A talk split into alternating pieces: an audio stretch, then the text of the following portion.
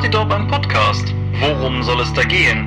Und wer sind die Leute hinter den wohlklingenden Stimmen, die ihn vortragen? Das sind unsere Fragen heute in Episode 0 des Dorpcast.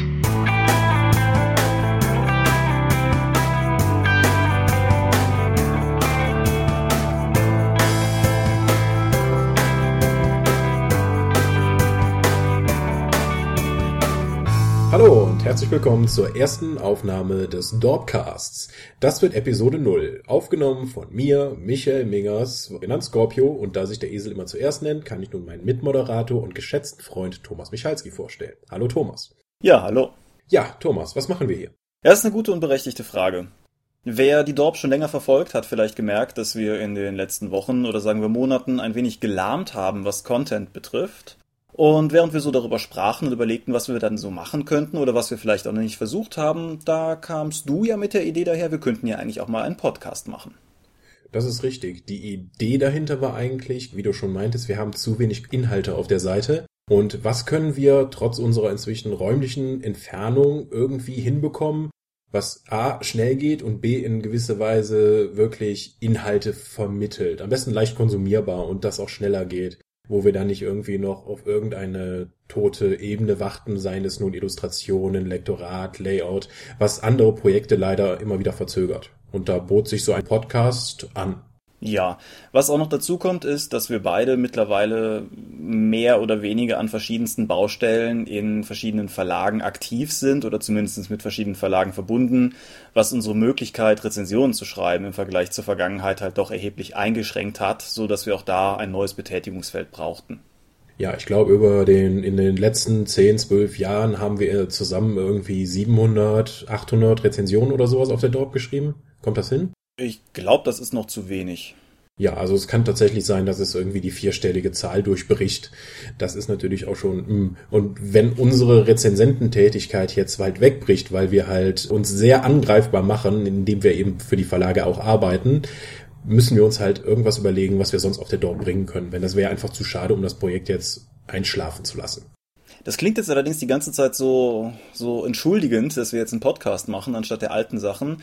Wir haben halt durchaus auch inhaltliche Gründe, dass wir der Meinung sind, dass das, was wir hier zu sagen haben, irgendwie interessant ist. Und das äh, sollte man, denke ich, nicht zu weit in den Hintergrund rücken lassen.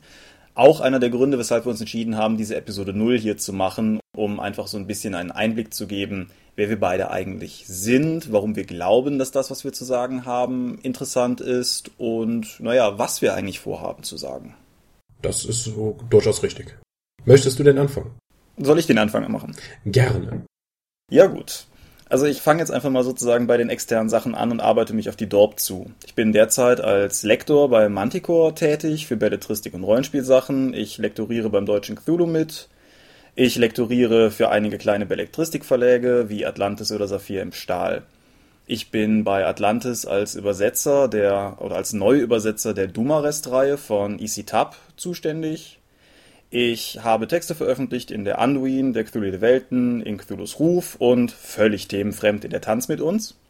Auf der Dorp habe ich neben den genannten vielen hundert Rezensionen unter anderem die Nachkriegskinderkampagne für Warhammer Fantasy Second Edition, die Scouts of Darkness für die neue World of Darkness, Super Star Wars of Darkness sowie natürlich Dorp-Rollenspiel, die 1w6 Freunde und mit dir zusammen das kommende Mystics of Mana geschrieben. Ich habe bei Xoro, The Eiffelarian, bei dem du hier die Hauptrolle spielst, ja. den äh, Cutter gegeben und führe Regie nach eigenem Drehbuch bei dessen Prequel Hilde und die Glocken der Amazonen. Und zu guter Letzt habe ich halt ein paar eigene Bücher veröffentlicht, vornehmlich vor allen Dingen einfach Filme machen, dass ja ich auch auf der RPC immer mal wieder thematisch so ein bisschen über Workshops vorstelle und Verfluchte Eifel, die Novellenumsetzung zweier gescheiterter Drehbücher. Ja, fantastisch. Du klingst so nach einem Intellektuellen. Ja, jetzt kannst du ja kontern und hier deine, deine Gegenargumente aufführen, sozusagen. Natürlich. Äh, immerhin, darüber sollten wir gleich auch noch sprechen, was unsere generellen Spielvorlieben sind. Denn die meisten Meriten bei der Dorp habe ich mir wohl als Rezensent für die 20-Material ähm, gesammelt. Das sind einige hundert oder Dutzende Rezensionen, seien es nur zu Monsterhandbüchern, seltsamen Abenteuern oder ganz verqueren Quellenmaterial. Irgendwann hat mich dann mal der Nackte Stahlverlag dazu überredet, das Quellenbuch zu dem sehr römisch angehauchten Land Verona in ihrem Setting zu schreiben.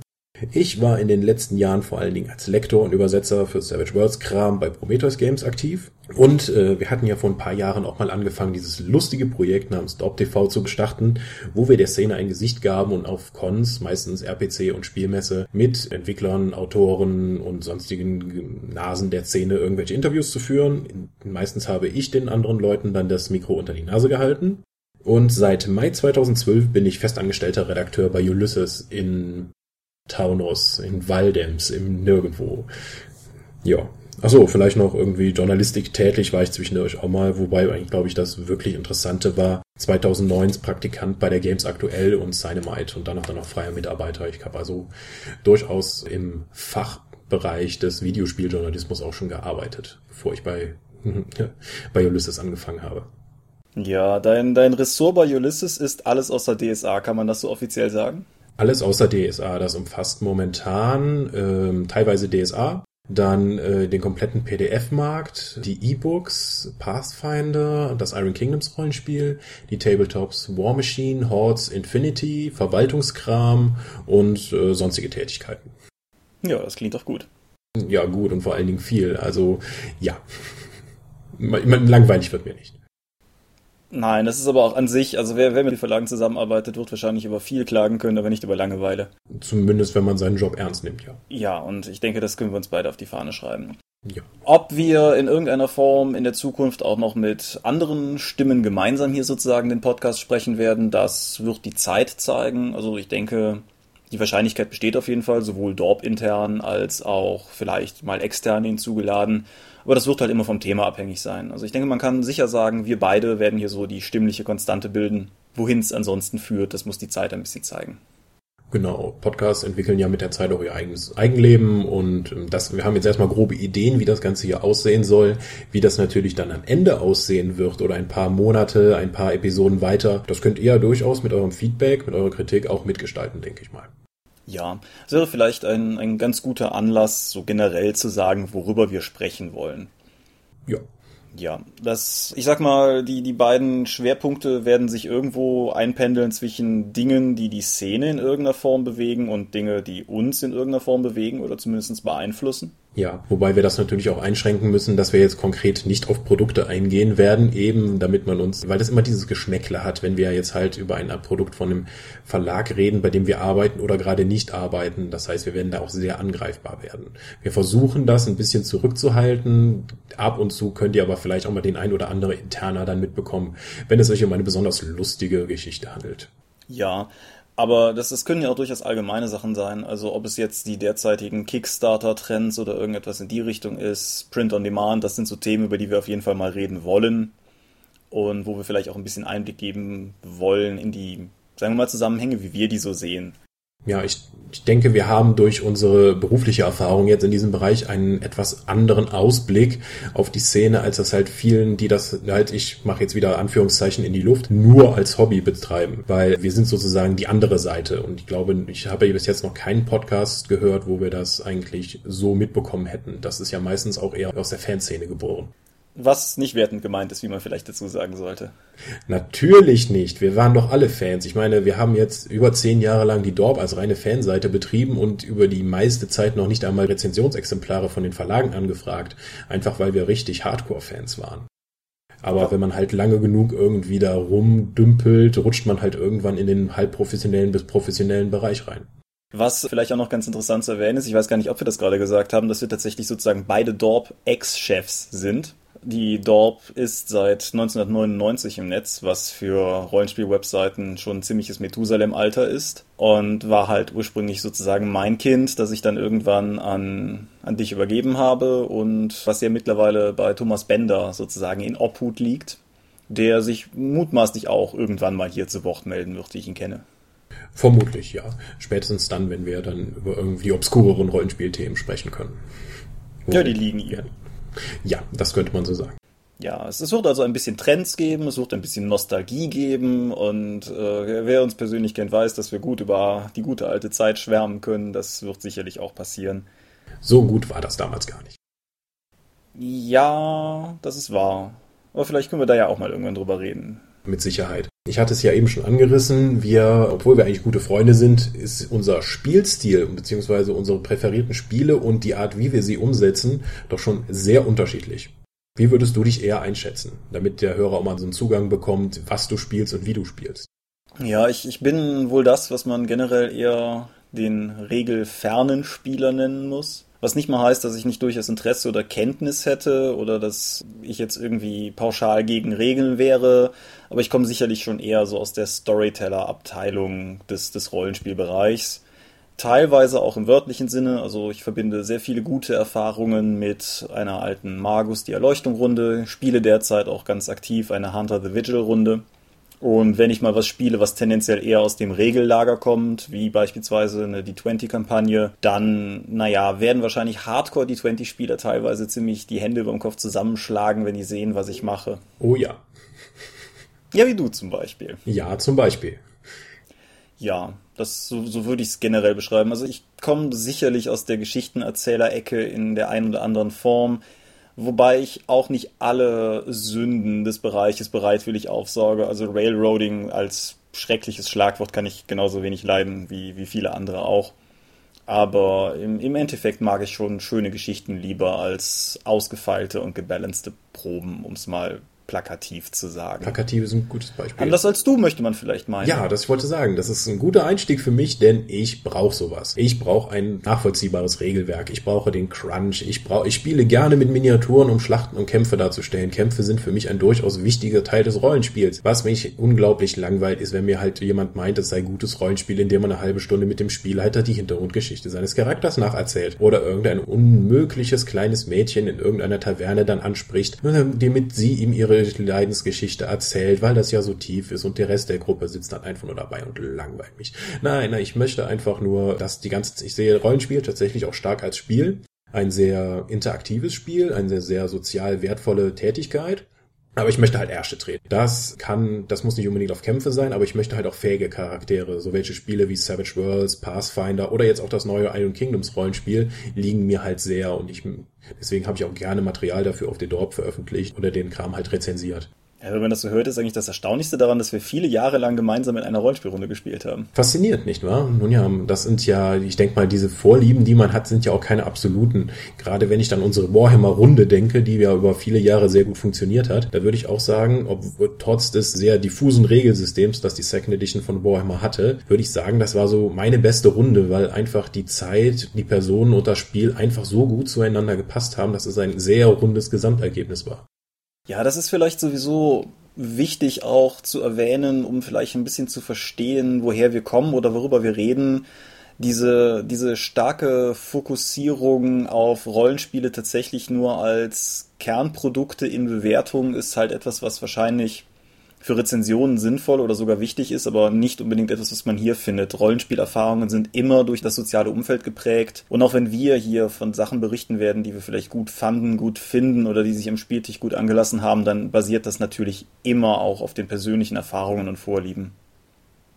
Bis zu einem gewissen Grad. Ich kann natürlich auch sagen, dass das Abenteuer zwar an sich schlecht geschrieben ist, aber dass der Spielleiter das so gut umgesetzt hat oder da waren ein paar Spieler dabei, die ihre Charaktere so intensiv dargestellt haben oder so viele Konflikte reingebracht haben, dass es wirklich, wirklich interessant war zu spielen. Das, ich kann auch sagen, dass ich interessante Rollenspielrunden hatte, dann aber später dann das damals geleitete Abenteuer dann las und das für total doof fand. Weil, naja, das hat einfach dann die Runde gerettet, obwohl das auf dem Papier halt so nicht funktionieren sollte. Ja, traurigerweise kenne ich auch Fälle, wo es andersrum war. Natürlich. Also du kannst das beste Abenteuer haben, wenn der Spielleiter irgendwie Allmachtsallüren hat oder seine Spieler nicht ernst nimmt oder die Spieler halt überhaupt keine Initiative zeigen, dann funktioniert es nicht. Dann kannst du pures Kokain da auf dem Tisch vor dir liegen haben. Wenn der Spieler meint, oh, hm, was soll man jetzt machen und keiner sich irgendwie aufrafft, dann wird nichts funktionieren. Ja, das hängt vielleicht auch oder damit hängt vielleicht auch zusammen, dass wir beide so in unseren restlichen Hobbys teilweise zwar auch Überschneidungen haben, wir sind beide aktive Videospieler, aber teilweise auch in sehr unterschiedliche Bereiche ausschwärmen. Und ähm, mir halt zum Beispiel auch im gleichen Maße mutmaßlich der Zugang zu dem Hobbybereich Tabletop fehlt, wie er dir zu meinem Hobbybereich LARP fehlt. Ja, LARP ist albern, warum sollte ich das machen? Wegen der Immersion, aber da reden wir auch mal wann anders drüber. Ja, genau. ja. Frieren im Wald, liebe Freunde, ist also die totale Immersion. Thomas Michalski, Dorpcast 0. Ja, genau. Das, so, so kann man das zitieren. Aber das, wie gesagt, wir werden das sicherlich auch irgendwann mal vertiefen. Hm. Ja, also wir haben momentan etwa geplant, dass die Episoden so 20 bis 30 Minuten lang sich um ein großes Thema dann drehen sollen, plus ein paar weitere Sachen, die uns halt gerade im Kopf herumgehen. Was das genau werden wird, wird dann jetzt die Zeit zeigen müssen. Wir haben schon einige Ideen, auch schon verschriftlicht. Wir wollten jetzt allerdings jetzt nicht direkt am Anfang spoilern und unser ganzes Pulver verschießen. Ihr könnt natürlich auch gerne irgendwelche Vorschläge einreichen, wenn ihr mal gerne hören wollt. Was sagt die Dorp oder beziehungsweise die beiden alten Dorp-Chefs zum Thema Thomas? Hast du einen Vorschlag? Ähm, nö. Also keinen, keinen von denen, die wir nicht eh spoilern wollen. Ach so. Ja, so, ja, Doctor Who ist ja eine tolle Serie. Wie steht ihr zu Zeitreisen im Rollenspiel oder sonstigem Setting-Hopping? So, da sagen wir, okay, hm, Thomas, meinst du da? Und da würde ich dann mit Thomas im Vorfeld reden. Thomas, wie sieht's aus? Kannst du dir das vorstellen? Da sagt Thomas, jo oder nee. Und dann machen wir daraus eine Episode oder nicht. Genau. Und wenn ihr irgendwas ganz doof findet, was wir machen, ist das natürlich auch durchaus eine Gelegenheit, immer uns das entsprechend mitzuteilen. Ich denke, wir können auf jeden Fall versprechen, dass alle Episoden ab Episode 1 auch mehr Fleisch auf den Knochen haben werden als diese lockere Vorstellrunde heute. Wir wollen es aber natürlich auch nicht zu straff durchorganisieren. Ich denke, wir werden da einfach unser eigenes Tempo finden. Ja, wir werden mit der Zeit wachsen. Ich denke doch. Was jetzt aber nicht heißt, wir wollen den Dorpcast jetzt nicht nur machen und dann einfach uns zurücklegen und sagen, okay, der Dorpcast und Dorp TV jetzt zu den Stoßzeiten wird jetzt der einzige Inhalt auf der Dorp sein. Wir planen neben diesem Podcast auch noch weitere Artikel zu bestimmten Themen und auch wieder vermerkt Downloads. Meistens dann auch so in kleinen Bereich, zwei bis vier Seiten oder so etwas. Das heißt immer so kleine Häppchen, weil wir die Erfahrung gemacht haben, dass die großen Downloads, die wir oftmals angeboten haben, sich einfach zu stark verzögern. Dass so ein Projekt allein mal zum Abschluss zu bringen, dauert. Und das, wir wollen jetzt lieber mehr kleinteilige Sachen machen und die dann gegebenenfalls später zusammenfassen, als wieder jetzt ein großes Projekt ewig vor uns herzutragen. Ja, Ganz konkret kann ich sagen, dass ich derzeit an der Überarbeitung unseres zweiten alten DSA-Abenteuers sitze. So als Beispiel, das ja damals auch mit Erscheinen der Fanrichtlinien von uns offline genommen wurde. Und Markus Heinens, die Totenmaske, ist ja schon eine ganze Weile wieder verfügbar. Wohingegen Achim Safrochs Zorg und die Macht des Tacker halt noch immer offline ist. Und das sollte sich dann jetzt auch hoffentlich bald ändern. Bald ist bei uns immer ein gedehnter Begriff, aber die Arbeit daran läuft auf jeden Fall. Ja, woran ich konkret arbeite, sind viele Ideen, die ich noch für Blut und Titten umsetzen möchte. Vor allen Dingen, um es dann von dem Beast and Barbarians abzuheben, einem anderen Savage World Setting, was wirklich, wirklich gut gelungen ist und noch sehr viele sehr sinnige Regelteile umsetzt, die ich eigentlich gerne in Blut und Titten gehabt hätte, die aber alle schon in diesem Setting verwurstet wurden. Deswegen muss ich jetzt schauen, wo sind die Alleinstellungsmerkmale meines Settings noch und was habe ich noch an zusätzlichen Ideen und die werden wir jetzt zum Beispiel dann auch in Artikeln oder kleinen Downloads dann nach und nach vorstellen. Eine andere Sache, die ich dann noch habe, ist mein Material zu den Savage Mutant Chronicles. Ich habe da über viele Monate immer wieder Hintergrundmaterial zusammengetragen, regeltechnische Modifikationen für Savage Worlds überlegt und auch sei es nur kleine Sachen wie Monsterwerte zusammengestellt. Das sind insgesamt eigentlich ziemlich viele Kleinigkeiten. Es wäre natürlich schade, wenn das auf der Festplatte versauert. Gerade da ja in absehbarer Zeit ein neues Mutant Chronicles Rollenspiel rauskommen wird, was mich sehr freut, da werde ich auch noch zu schreiben. Und bevor das jetzt das Netz trifft, hätte ich gerne mein Material im Internet auf der Dorp, damit das eben nicht komplett verloren geht. Ja, weitergehen wird's auch bei den 1W6 Freunden, was ganz sicherlich für mich eine große Herzensangelegenheit ist.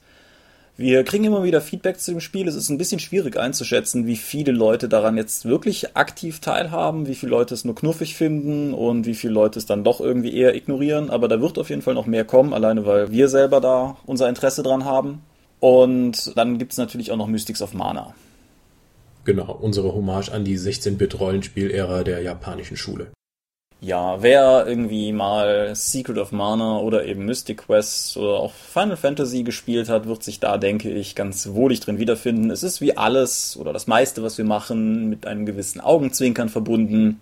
Aber es wird durchaus ein solides und ehrliches, ordentliches Spiel werden. Also keine reine Gag-Parade wie das Dorp-Rollenspiel, sondern schon durchaus was, was man wirklich am Spieltisch anwenden kann. Mhm. Wobei die Hintergrundwelt ja in großen Zügen schon steht, ebenso wie das Regelsystem. Wir müssen aber mal, ich muss tatsächlich mal schauen, da ich mich ja für das Regelsystem verantwortlich zeige, ob ich da nicht irgendwie das bisherige mal über Bord schmeiße und eine einfachere Variante vielleicht anbiete. Aber naja, das werden wir noch bei Testspielen herausfinden müssen, wie, da, wie gut das jetzt tatsächlich im Zusammenhang mit dem Setting funktioniert. Ja, wir werden euch auf jeden Fall im Laufe dieser Podcasts, der, der gesamten Reihe der Podcasts immer so ein bisschen auf dem Laufenden halten, woran wir gerade arbeiten oder woran wir gerade gerne arbeiten würden, wenn wir die Zeit hätten so dass wir vielleicht auch ein bisschen dieses Informationsvakuum, das spätestens nach dem Ersterben des alten Dorp-Newsletters vor vielen Jahren immer mehr so entstanden ist und es vielleicht mal wieder ausgeräumt gehört. Ja, also damals hatten wir noch die hehre Aufgabe oder die hehre Mission, verschiedene Verlage anzuschreiben auf der Suche nach exklusiven Nachrichten. Oder es war ja tatsächlich noch eine Zeit, wo nicht jeder Verlag irgendwie seine eigene Facebook-Seite oder seinen eigenen Twitter-Account hatte. Das hängt nämlich damit zusammen, dass es das alles noch nicht gab. Das war sogar die Zeit vor YouTube. Die Älteren unter euch werden sich erinnern, auch wenn das schwer fällt. Aber da haben wir tatsächlich die Verlage per E-Mail angeschrieben und um Nachrichten gebeten und das dann in unserem Newsletter zusammengestellt. Das hat eine ganze Zeit lang gut funktioniert, bis der irgendwann mal gehackt wurde und dann Spam-Mails darüber versendet wurden, worauf der liebe Marcel, viele Grüße. Ja, von mir auch. Ja, das Ding dann so sicher verpackte, dass wir selbst nicht mehr dran kamen und damit dann effektiv auch den Newsletter abschaltet. Wobei Newsletter auch schon eigentlich überhaupt nicht mehr in die moderne Internetlandschaft passt, oder?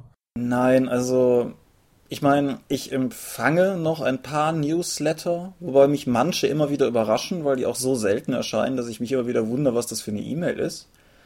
Aber ich glaube, das Medium oder die Medium-Variante Newsletter ist schon fast tot, kann man sagen. Also ja, Vielleicht. also die, allein die ganze Idee, irgendwie zwei Wochen oder so, dann verschiedene Nachrichten zu sammeln und die dann gebündelt abzugeben, ist halt in einem Zeitalter, wo ich einfach mit in meinem RSS-Feed oder sowas tatsächlich von dem Anbieter der Information und nicht von dem Sammler der Information direkt informiert werden kann, und zwar in Sekundenbruchteilen, hat das relativ unnötig gemacht. Außerdem gibt es jetzt genug andere Rollenspiel-Websites, die tatsächlich selbst obskures Wissen dann rausfinden, was, mir, was ich noch nicht auf dem Schirm hatte. Ich wollte gerade sagen, es ist ja nicht nur so, dass ich zu den Informationsbereitstellern selber gehen kann. Auch die Sammelfunktion ist ja sehr, sehr gut von anderen Seiten aufgefangen worden, die halt entsprechend die News bündeln und dann ihrerseits auch per RSS-Feed oder eben per, per Blog auch so verfügbar machen. Und so die Herangehensweise, wie wir das damals gemacht haben, ich meine, das ist halt auch irgendwie so um 2000 rum gewesen. Wir haben halt tatsächlich Verlage angemeldet, auch teilweise amerikanische Verlage, wie damals noch Living Room Games rund um Earth on Second Edition und dann halt angefragt, so irgendwie, hey, wir sind so eine deutsche Seite, gibt es irgendwas Neues zu berichten? Und dann haben die uns halt E-Mails zurückgeschrieben und die haben wir dann teilweise weitergegeben. Das erscheint mir aus heutiger Perspektive sowohl vom Zeitaufwand her als auch vom Format ja mindestens nicht mehr zeitgemäß, wenn nicht sogar relativ bekloppt. Hm, man könnte es auch einfach als investigativen Journalismus bezeichnen, der einfach nicht mehr zeitgemäß ist. Ha, das ist ein bitteres Statement, aber es ist nicht ganz falsch. Es ist nicht ganz falsch. Ich kann ja da auch auf meine journalistische Erfahrung sagen, meine journalistische Erfahrung, Anführungszeichen in der Luft, zurückgreifen und kann sagen, es ist tatsächlich für einen Journalisten heutzutage relativ ungewöhnlich, ein Telefon in die Hand zu nehmen und einfach mal nachzufragen. Ja, ich, ich kann das ja auch bestätigen. Ich habe auch zeitweise, genau wie du, allerdings zeitlich versetzt zu dir für die Aachener Zeitung geschrieben. Mhm. Und naja, ich meine, es war der, es war der Lokalteil, der ohnehin nochmal ganz anders funktioniert, aber die Art und Weise, wie halt Journalismus funktioniert im Vergleich zu dem, wie Filme wie die Unbestechlichen oder State of Play einem suggerieren, wie Journalismus funktioniert, ist halt, also der, der Unterschied ist himmelweit. Mhm. Denkst du, dass sich das mehr von Information zur Unterhaltung gewandelt hat? Und wenn ja, warum? Und haben wir das auch durchgemacht? Hm, ja, teilweise würde ich sagen. Ich denke, es hat sich weniger absichtlich zur Unterhaltung als eher absichtlich zu kostengünstig entwickelt.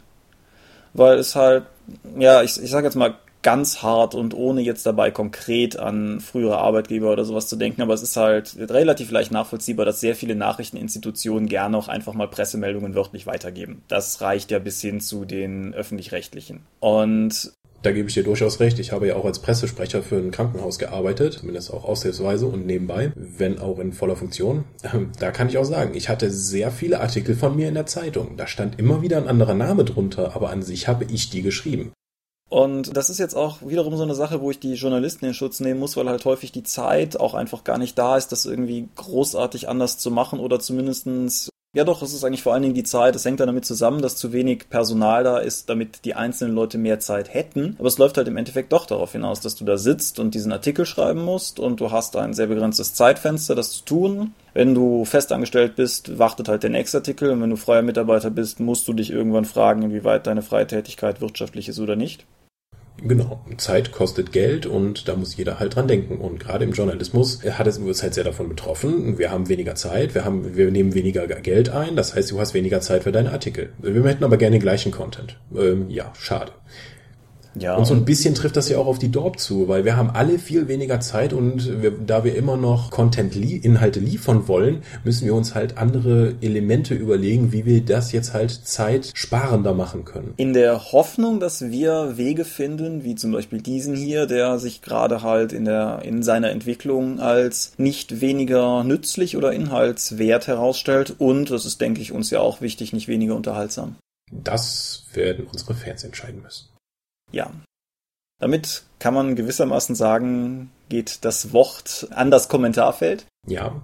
Wo ihr uns gerne Meinungen hinwerfen könnt, die wir dann entsprechend lesen. Wir haben die heutige Episode, das hatte ich ja eben schon angedeutet, nicht ganz umsonst Episode 0 genannt, weil es tatsächlich eher so eine lockere Vorstellungsrunde sein sollte. Aber das heißt ja nicht, dass ihr nicht dennoch schon mal auf Sachen hinweisen oder wie eben auch schon gesagt auf mögliche Themen hindeuten könnt. Und wir hoffen auf jeden Fall, dass es euch gefällt, was wir hier tun. Ja, das hoffe ich auch. Ich sehe in naher Zukunft auch keine Musical-Episode auf uns zukommen. Wir haben erstmal noch genug Inhalte, die wir füllen können. Niemand will, dass wir beide singen. Wir könnten ja tanzen, aber das sieht ja sowieso keiner. Ja, darüber ließe sich verhandeln. Ich tanze nicht. Gut. Von meiner Seite aus war's das. Hast du noch etwas, was du unseren hoffentlich zahlreichen Zuhörern mitteilen möchtest? Nö, das wäre es auch von meiner Seite aus gewesen. Gut, dann bedanken wir uns an für, bei allen Leuten, die das bis jetzt durchgehalten haben. Und ich denke, wir hören uns in etwa zwei Wochen wieder. Genau, dann auch mit einem in Anführungsstrichen richtigen Thema. Bis dahin viel Spaß und viele coole Runden. Adios.